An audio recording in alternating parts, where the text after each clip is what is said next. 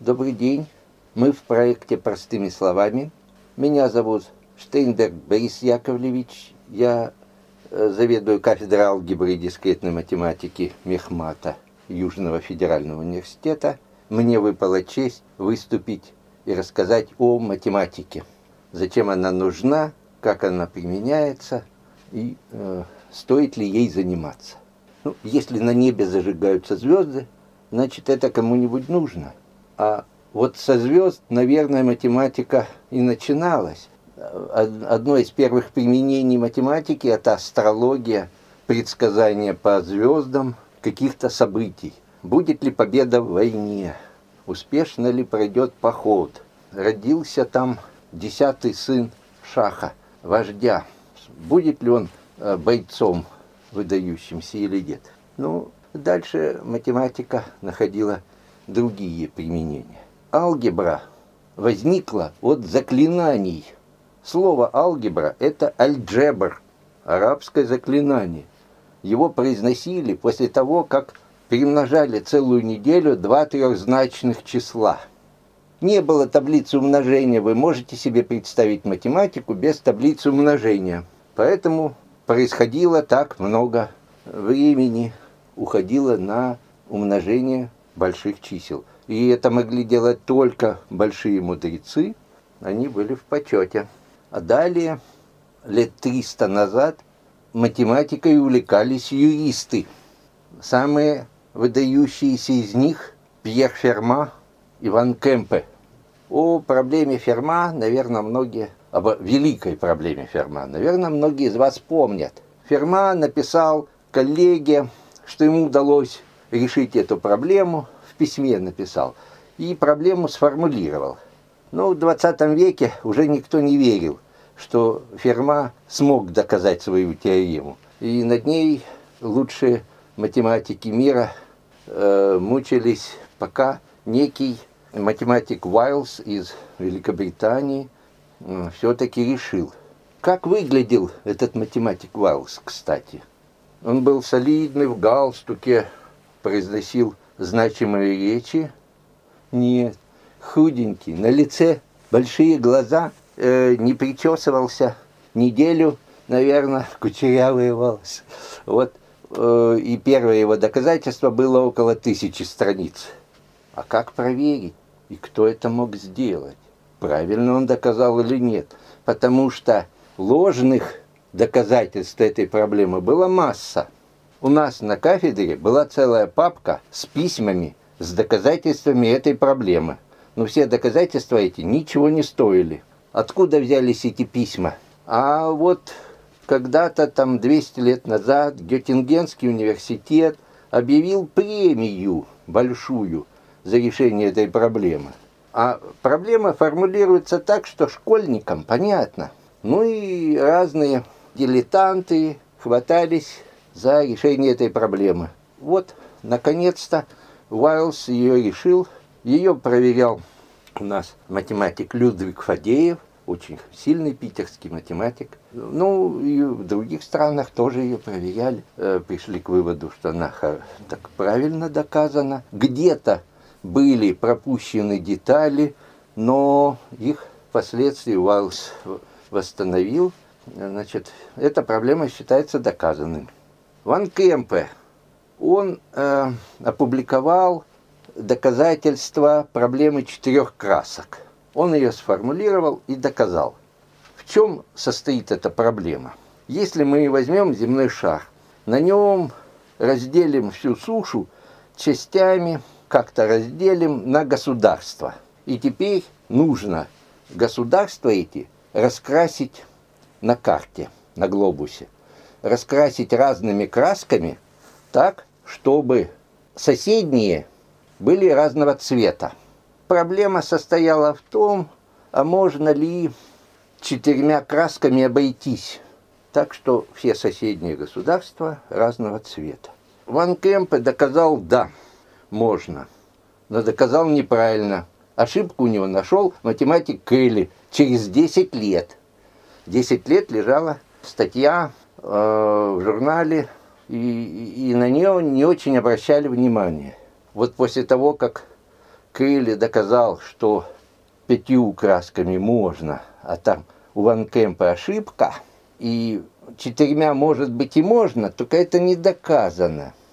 Вот тогда кинулись многие математики и эту проблему доказывать. Она была решена в 70-е годы 20 века с помощью компьютера. Два программиста записали большой перебор вариантов. Четыре месяца компьютер считал. Опубликовали, да, можно. А кто это может проверить? Компьютер мощный был, не у каждого есть доступ на 4 месяца к такому мощному компьютеру. Да хорошо, допустим, есть доступ. А если программа где-то дала сбой? Мы же все знаем, например, наши проблемы. Если у нас свет отключат, что за 4 месяца ни разу не отключат свет, это редкое событие. И пошла полемика, подключились философы, считать ли это доказанным. Тогда два других американских программиста написали другую программу, которая работала быстрее, не 4 месяца, а только 2. И эта программа была устойчива к отключениям света. То есть она периодически сохраняла промежуточные данные, а потом возобновляла работу, опираясь на сохраненные данные. Общественность математическая признала, что теорема доказана. Но видите, какие вопросы возникают. Что является истиной в математике? Да? Что считается доказанным, что не доказанным? Это так же, как в науке вообще. Истина должна быть проверяемой.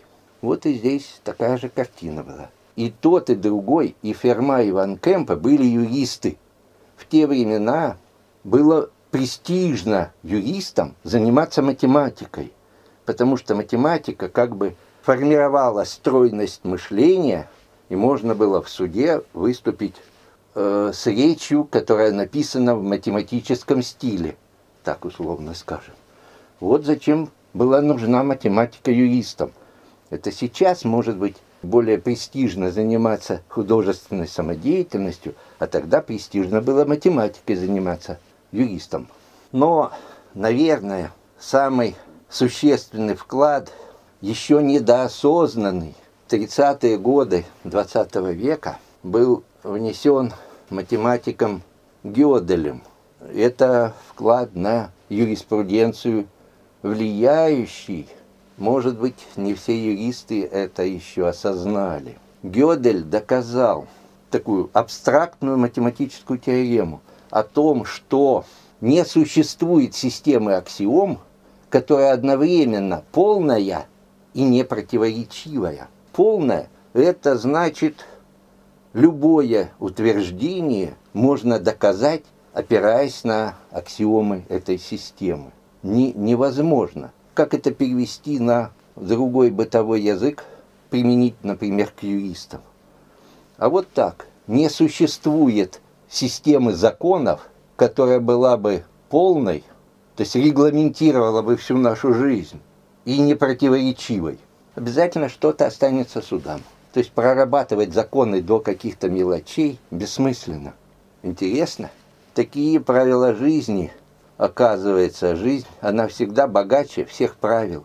Математика юристам и сегодня может быть полезна, но не так, как в прошлые времена, не только так, как в прошлые времена, но и в другом качестве – через искусственный интеллект. Искусственный интеллект, нейронные сети, э, машинное обучение. Эти слова сейчас на слуху. Они, все это, конечно, основано на математике. И может применяться в гуманитарной сфере. Искусственный интеллект по кардиограмме может ставить диагноз. По лицу э, человека может определять какие-то характеристики его здоровья, температуру, там, давление. Применение только начинается. Начались применения искусственного интеллекта в торговле, где определяли, как правильнее размещать товары на прилавках и, и прочее другое. Но сейчас искусственный интеллект э, способен анализировать документы. Это не только юристам. Мы же завалены документами. С помощью компьютера создавать новые документы легко – взяли из старых документов надергали кусочков, составили новый документ, а нам, простым смертным, это читать, может быть, пусть и читают компьютеры, мы должны создать программы, которые будут э, составлять реферат из таких текстов. Телефоны, наши смартфоны, они за нами следят. С помощью искусственного интеллекта они нам подсказывают, какое кино следующее мы хотели бы посмотреть, причем угадывают наши вкусы или какие-то товары нам предлагают. Искусственный интеллект очень быстро внедряется в нашу жизнь. И в том числе какая-то компьютерная обработка правовых документов, анализ. Правда ли, что если в локальном документе пишется, что этот документ создан на основе такого-то закона, а правда ли, что он соответствует этому закону? Это можно было бы э, с помощью компьютеров анализировать, с помощью программ искусственного интеллекта. Или какие-то анализировать суд, э, судебные ситуации, судебные решения. Если их там миллионы накопились, то нечеловеческая эта работа проанализировать миллион документов. А компьютер это мог бы, но он должен улавливать смысл этих документов. Это задача искусственного интеллекта. А на чем основывается искусственный интеллект? Матричный анализ, операторы свертки, матлингвистика. Есть такая наука, созданная академиком Колмогоровым. Вот, пожалуйста, применение математики. А вот обработка изображений. Вот у нас по э, изображениям нужно понять, насколько они близки. Человек иногда смотрит на прохожего и может обознаться. Саша, привет! А это подойдет ближе, это не Саша. Компьютер тоже может иногда делать ошибки, но с какой вероятностью? Компьютер может по образу человека его идентифицировать. Ну, это задача искусственного интеллекта, там функциональный анализ присутствует, конечно. Кроме того, помехи какие-то, дождь, снег. Э, вот это все учитывать тоже могут задачи искусственного интеллекта. Зачем далеко ходить за, за примерами? У нас э, в Южном федеральном университете математика тоже находит себе применение.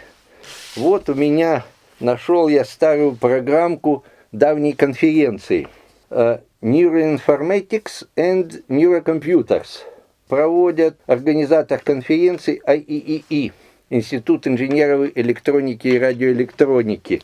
Это общественная организация, которая устанавливает стандарты э, в IT-сфере и организует разные конференции, издает э, журналы, публикации делает какие-то. Здесь эта конференция – проводилась в 1992 году э, в городе Ростов-на-Дону, в нашем университете. Это конференция высшего ранга по искусственному интеллекту. 92 год, почти 30 лет назад, участники, больше 10 докладов из США, а также доклады из Японии, Германии, Франции, Италии, Бельгии и других стран, ну, в том числе молодых стран, как раз был момент, когда раскололся Советский Союз.